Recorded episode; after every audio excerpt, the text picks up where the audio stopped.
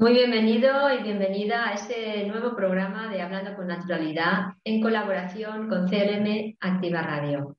Mi nombre es Iris Damián García y soy terapeuta holística resolutiva y maestra en registros acásicos. Mi página web www.saludintegraliris6d.com.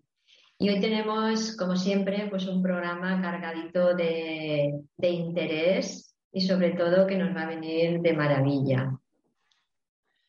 Pues sí, así es. Gracias, Iris. Soy Menchu Arriaga, enfermera y naturópata higienista, y mi página web es gemayra.com.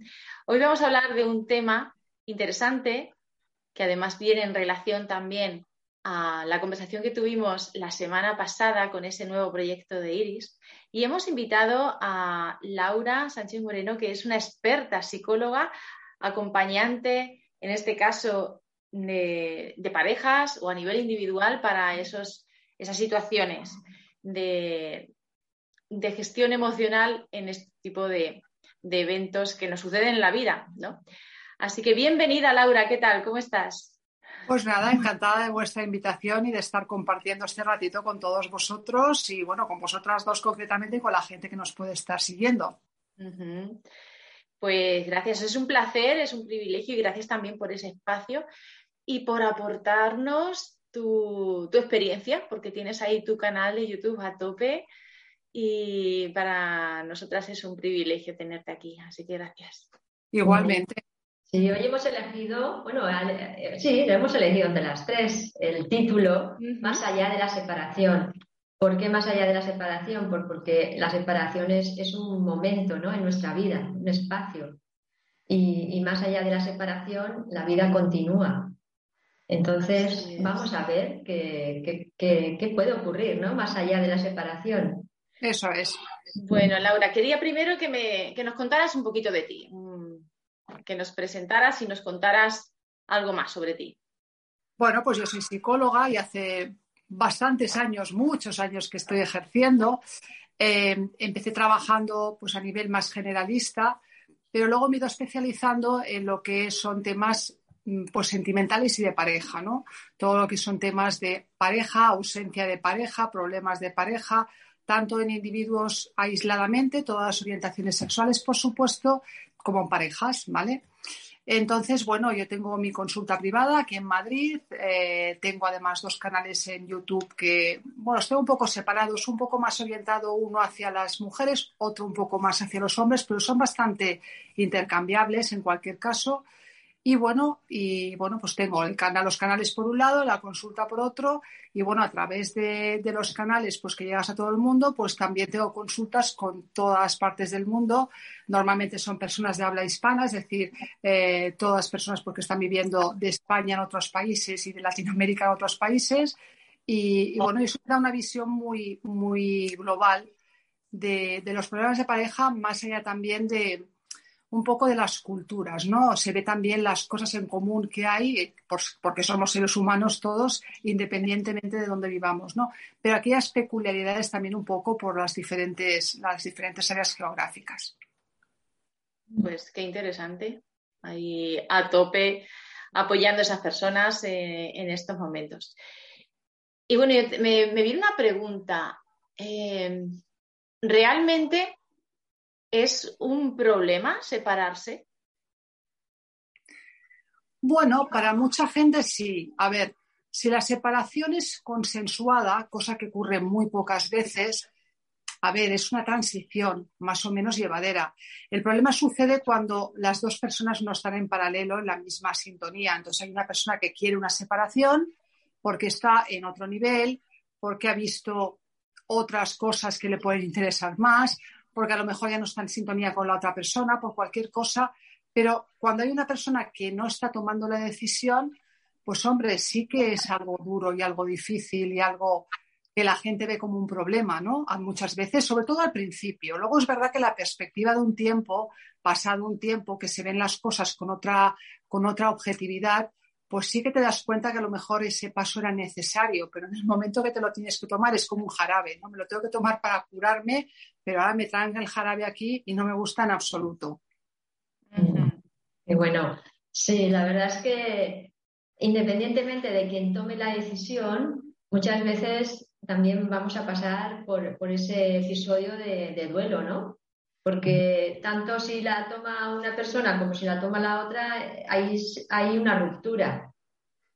Sí, hay, evidentemente, porque, a ver, cualquier decisión en la vida, cuando vamos a tomar una decisión, supone tomar una opción eh, basándonos en el descarte de otra. Claro, el descarte de otra, de la opción que estamos descartando, en este caso la pareja que tenemos actualmente, pues no nos engañemos. Seguramente la relación no sea viable, probablemente, pero hay una parte de esa relación que sí que lo es, que también tenemos que decir adiós. Y esa es la parte dura. Claro, la persona que va por delante en la decisión y que quiere romper, lo tiene más claro y su probabilidad, o sea, el porcentaje de lo que ve bueno por separarse supera mucho a, lo que ve bueno en quedarse, ¿no? Pero claro, la persona que, va por detrás en la decisión es la persona que más, bueno, que más le cuesta hacerse la idea. Y en cualquier caso, en los dos casos sí que supone un periodo de duelo.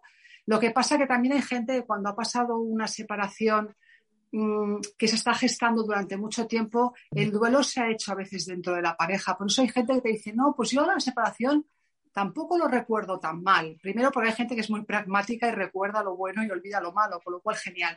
Pero luego también por eso, ¿no? Porque, bueno, pues al final mm, tomas una decisión basado, basado en, algo bueno que hay fuera y que has estado gestando dentro, de la relación de pareja y has ido viendo que esa pareja se iba perdiendo, perdiendo, perdiendo, separando y al final queda como un hilo que haces pum con unas tijeras y lo cortas.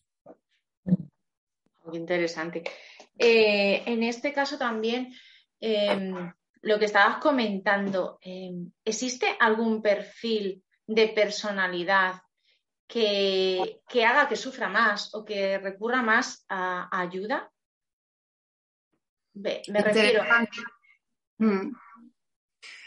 A ver, siempre hay gente que tiene perfiles de apego más ansiosos, ¿vale? Entonces hay gente que necesita como más continuo el feedback de la otra persona, de que está ahí, de que está pendiente, y tienen, crean unos lazos que a veces son normales, pero hay un punto que ya no son tan normales, que son un poco más patológicos y son personas que son muy necesitadas de atención, de cariño, de seguimiento, de control, etcétera, ¿no?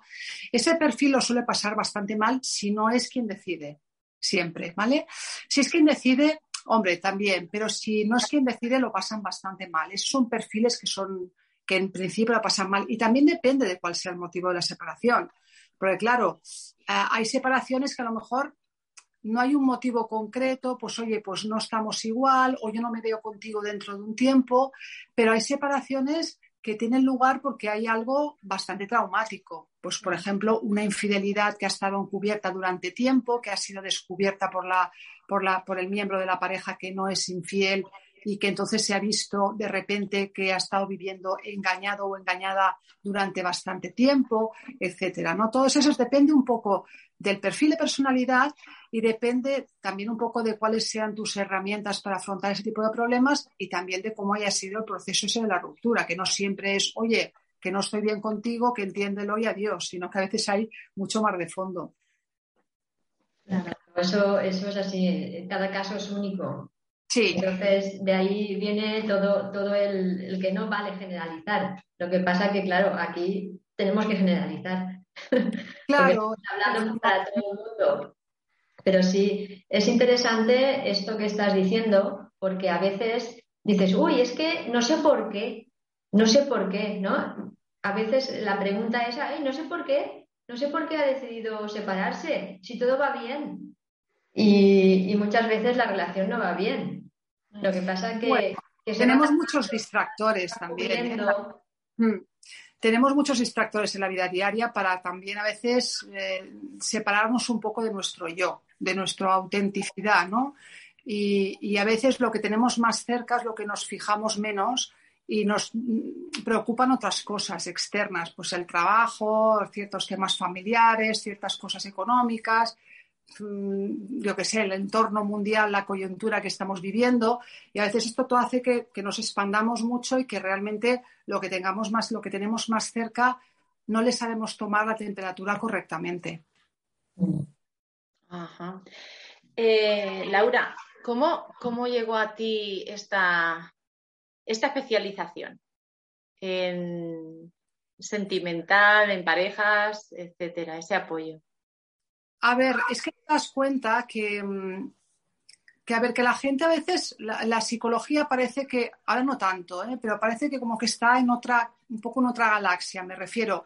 Si no tengo un problema muy, muy, muy, muy, no me hace falta ayuda, ¿no? Y es verdad que estamos preparados para afrontar muchas cosas, pero justamente yo creo que los problemas sentimentales es algo que nos igualan mucho a todos. Mm. O sea, tanto sufre una persona joven como una persona mucho más mayor, como una persona con un nivel económico muy bueno y una persona muy buena en su performance profesional, como una persona que tiene mucho, mucho más sencilla, ¿no? Que tiene un foco más, más sencillo en su vida, ¿no? Y yo creo que son es un tipo de problema en el que la gente sufre mucho y parece como que es un problema menor. Y yo me he querido centrar en esto porque yo creo que es un problema importantísimo cuando las personas lo sufren, pero no solamente cuando surge el problema en sí. Yo creo que el hecho de saber elegir a la persona también es muy importante y nadie nos explica un poco cuándo no, por ejemplo, ¿no? ¿Por qué tenemos que forzar muchas veces el que mm, me tengo que casar o que tengo que encontrar una persona o es que qué voy a hacer sola eh, si tengo 25 años o 30 años, que te viene a lo mejor llorando la consulta, y dices, pues chica, si tienes 30 años, pues disfrútalo, ¿no? Y a veces, yo qué sé, si luego la vida, la vida es muy curiosa y a veces la vida de repente imprime mucha prisa y lo que no te ha pasado en 5, 10, 15 años, te pasa en dos. pero a lo mejor pues encuentras una persona y tal. Entonces, todo esto yo creo que está un poco bueno, hay una, especie de mitificación de lo que es el amor, de cuáles son los indicadores que sentimos, qué es lo importante en el amor. Y normalmente lo que dicen las, bueno, pues el, popularmente se cree que es el amor, yo creo que es bastante diferente de cómo tiene que ser en realidad, ¿no? Y por eso mucha gente acaba sufriendo, que también es normal, ¿eh? que yo creo que todos tenemos que haber sufrido por amor en nuestra vida, nos tienen que haber dejado, tenemos que haber dejado, tenemos que haber tropezado pero al final, a mí lo que me animó a hacer esto, pues es el ver el sufrimiento que puede causar cuando, a ver, el sufrimiento siempre es como lo vive uno, no es como lo juzgamos los demás, ¿no? Pero simplificando mucho en términos objetivos, dices, hombre, pues esta persona no tiene una enfermedad grave, no se va a morir, es algo que, de lo que se va a recuperar, ¿no? Una ruptura amorosa, ¿no? Pero cuando uno lo vive es, devastador. Y yo creo que es uno de los momentos en el que el ser humano le hace falta un apoyo especial. Es como, es como tú dices, nadie nos prepara ¿no? para, elegir, porque además cuando somos jovencitos, eh, pues ¿qué, por, qué elegimos? Pues siempre por carencia.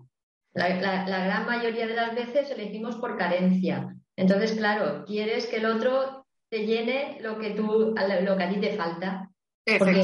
porque, no, porque no tenemos ese conocimiento de que no, no, más allá de esa carencia eh, tienes que ver otros, otros ingredientes ¿no? en esa persona.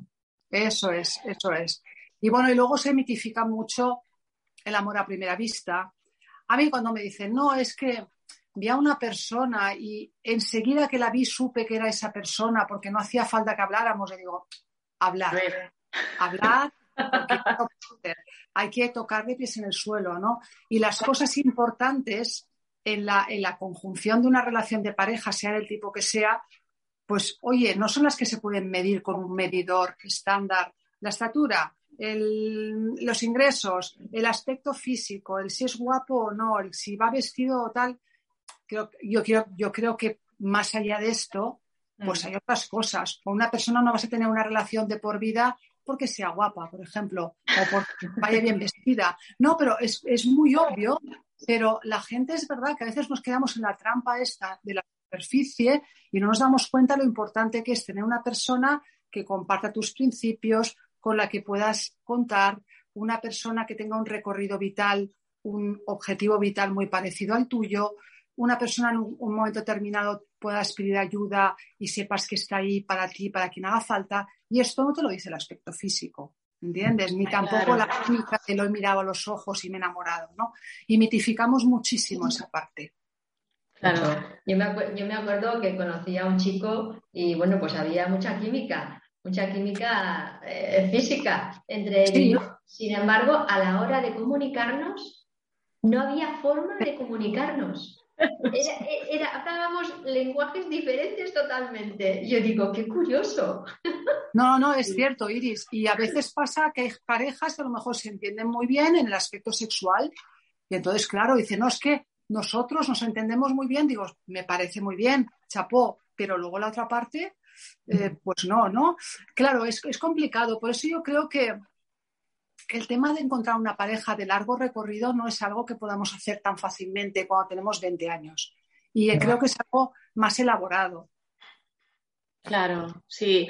De hecho, eh, como decías antes, está como muy mitificado también el que hay que hacerle caso al corazón y, estoy enamorada y, el amor es ciego y voy a por él porque es que me hace sentir, etcétera. Pero claro, eh, está genial eso en ese momento, pero si quieres, como dices, eh, tener una vida prolongada en pareja con esa persona, pues hay que tener en cuenta la cabeza, hay que tener en cuenta cómo me encaja eso en mi vida con tus patrones, claro.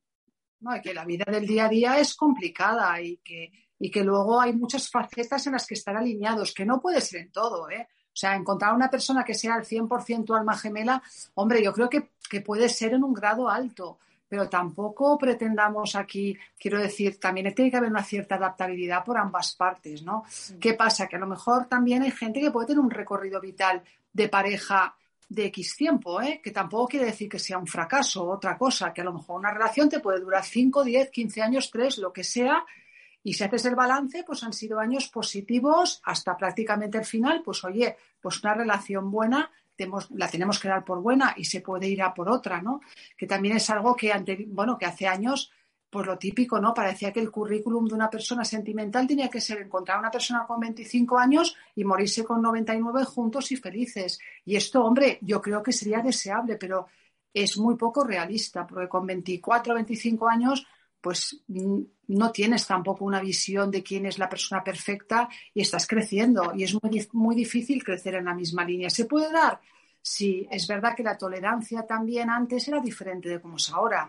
Ahora vivimos más años, con más calidad de vida, tenemos otras exigencias, vamos muy rápido y lo que a lo mejor servía hace 100 años, la persona que se conocía en el pueblo de toda la vida, prácticamente un matrimonio casi apañado, pues ahora esto es impensable, ¿no? Y no podemos quedarnos estancados en las historias estas de amor romántico porque está muy bien y es necesario, ¿no? Que haya esa química, pero tenemos que experimentar ir más allá y comprobar si hay otras cosas. Y puede ser que sí y puede ser que no. Y puede ser que haya gente que descubra que durante un tiempo ha ido muy bien y entonces viene una separación, porque ya la cosa no es igual, pues hay una diferente trayectoria vital, hay otras opciones fuera más interesantes que también dices, uy, cuidado, y entonces hay que hablar de una separación. Claro, entonces nos encontramos en el momento esto de que, pumba, se acaba la historia y, claro, todo el mundo, como decía antes Iris, tienes que pasar por un, por un duelo en cualquier caso. caso.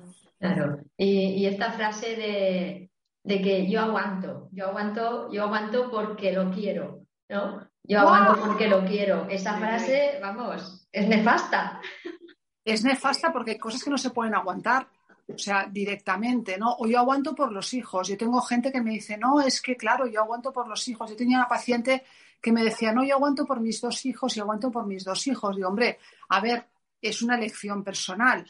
Pero claro, al cabo de cuatro o cinco años, que los niños pasaron de tener diez años, ocho años a tener catorce, quince, pues claro, los niños un día le dijeron, oye mamá, es que no te pedimos que aguantaras, ¿eh? O sea, lo habríamos entendido, porque claro, estábamos viendo lo que había dentro de casa. O sea, que cuidado con los niños también, porque nos pensamos que son unos seres que están ahí que no se enteran de nada y captan todo. Y muchas veces es mucho mejor vivir en una armonía con un padre un tiempo, con una madre un tiempo, que a lo mejor no es lo ideal. Oye, es discutible, pero lo que no es ideal es estar tú fastidiado o fastidiada por tus hijos, por tal y cual, como tus hijos te dicen, oye, yo no te pedí nada, ¿eh? vamos a ver, que tú hiciste ese sacrificio que era totalmente gratuito. Yo creo que, bueno, que cada vez sí es cierto que estamos más coherente con esas necesidades personales y las decisiones, porque de hecho hay más separaciones ahora, ¿no, eh, Laura?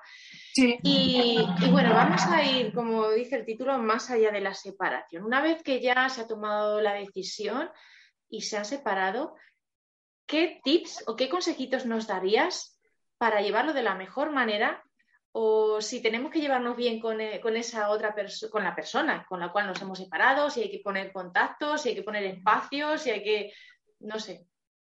Bueno, aquí hay diferentes, diferentes casos. Caso número uno, yo tengo una relación de pareja, vamos a decir, de convivencia, pero no tenemos nada más. Me refiero, no hay hijos, no hay bienes materiales en común, que en cualquier caso se pueden dividir, pero bueno, siempre suponen, pues hay un poco, pues foco de rencillas, ¿no? Ese sería un caso, ¿no? El caso o la ruptura típica de relación que no estáis viviendo juntos y que la relación se acaba. Eso es bastante limpio. Quiero decir, en esos casos, ¿qué recomiendo? Pues lógicamente mantener distancia, porque si la realidad es que vas a tener que vivir sin esa persona, ¿para qué vas a estar apegándote ahí? Porque se va a hacer mucho más complicado el proceso de duelo. Es decir, si yo no veo a la persona, no tengo ningún tipo de contacto, estoy aislada de las redes sociales de la persona, cosa súper importante hoy en día, pues al final voy a tener que salir adelante. Y es mucho más realista. Es quizá más doloroso a corto plazo, pero a medio y largo plazo es mucho mejor porque sales ¿vale? ¿Te puede hacer falta ayuda? Oye, puede que sí. También es verdad que la gente que tengo que le hace falta ayuda tampoco te creas que están toda la vida. Pero a lo mejor hacen dos o tres sesiones y van un poco recolocándose entre cada una de las sesiones, ¿no? Esa sería una parte. todo el no mantener contacto, el si la persona que se ha ido intenta volver, eh, también cuidado, porque ¿qué puede haber pasado? Si ha pasado 15 días, yo creo que la situación es exactamente igual. Si han pasado cinco años, pues puedes valorar, pero en cualquier caso, si la persona que se ha ido quiere volver y quieres dar una oportunidad, es decisión personal, lógicamente. Pero yo siempre digo, siempre tiene que ser partiendo de un punto diferente y hablando las cosas, porque si voy a volver sin hablar, como hace gente, que parece mentira, pues dice, no, pues voy a vuelvo y no habéis hablado nada, pues estamos en el punto anterior. En el siguiente caso, el caso de hijos, negocios en común, todo ese tipo de cosas. Aquí es un poco más duro, porque claro, los hijos, sobre todo, te obligan a estar en contacto con la persona y eso hace que se ralentice el proceso y que además se toxifique. ¿Por qué? Porque sin querer, queriendo, haces un seguimiento de lo que hace el otro. Y eso es muy poco, ayuda muy poco a desconectar. De forma que si yo tengo a mis dos niños y los tiene mi marido, y yo estoy, mi ex marido, yo estoy tal, pues claro, cuando vienen esos niños me explican lo que ha hecho él. Papá ha hecho esto, está, había una señora con papá, una amiga de papá, y ya empieza un poco esa situación ansiosa, ¿no? Yo creo que al principio hay que tolerar que tiene que haber diferencias, sobre todo cuando hay hijos, y tiene que haber bastantes discusiones, vamos a decir, en los mejores términos. Pero luego, una vez ha establecido una línea base, también es verdad que hay mucha gente que empieza o que ha empezado con mucha discusión y mucha polémica y al cabo de un año o dos años lo tienen como muy natural, ¿no? Y están delante de los hijos a lo mejor en un cumpleaños y no pasa absolutamente nada. Yo creo que, que hay que intentar, sobre todo en la primera etapa, si se puede no tener contacto, mejor. Si se hace falta ayuda, se pide.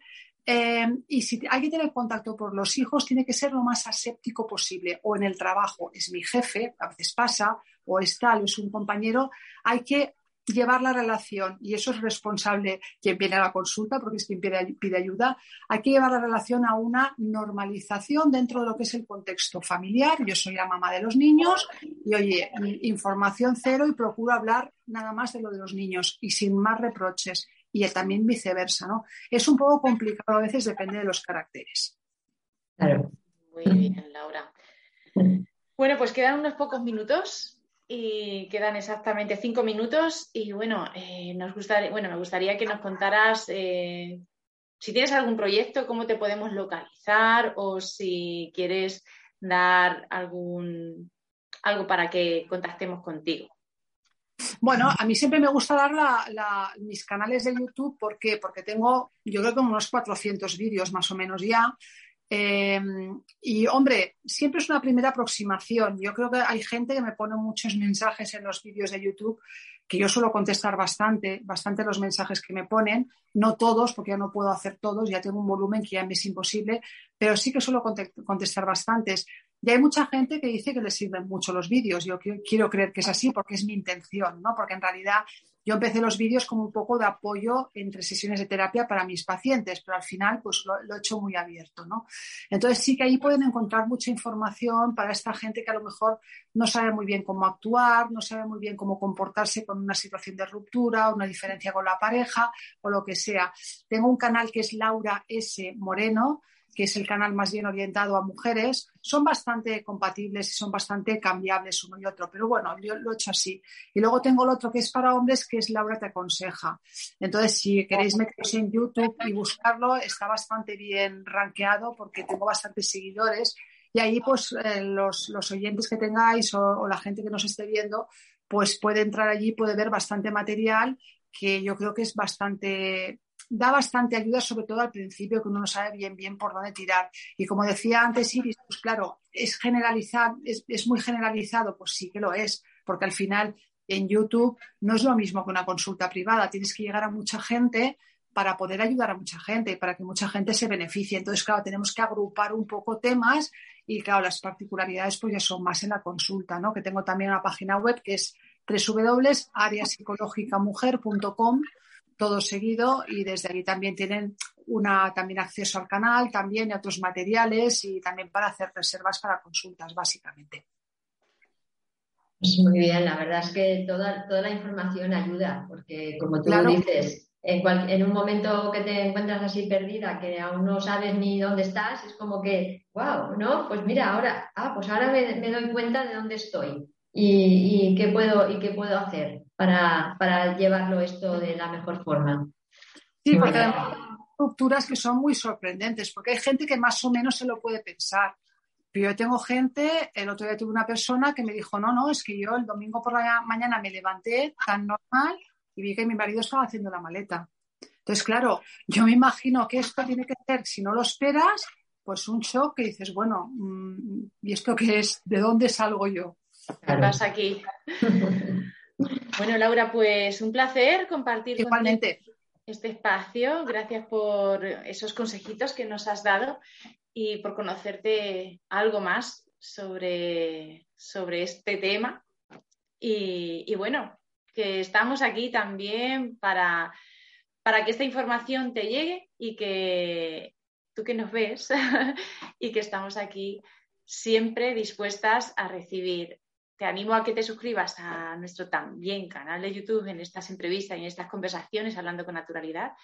Y bueno, te esperamos en el próximo programa. Mucho gusto, Laura. Un placer. Bueno, pues muchas gracias a vosotras por la invitación y ya sabéis que aquí estoy para lo que os haga falta. De acuerdo, muy bien. Gracias, Laura. Pues nos vemos. Chao.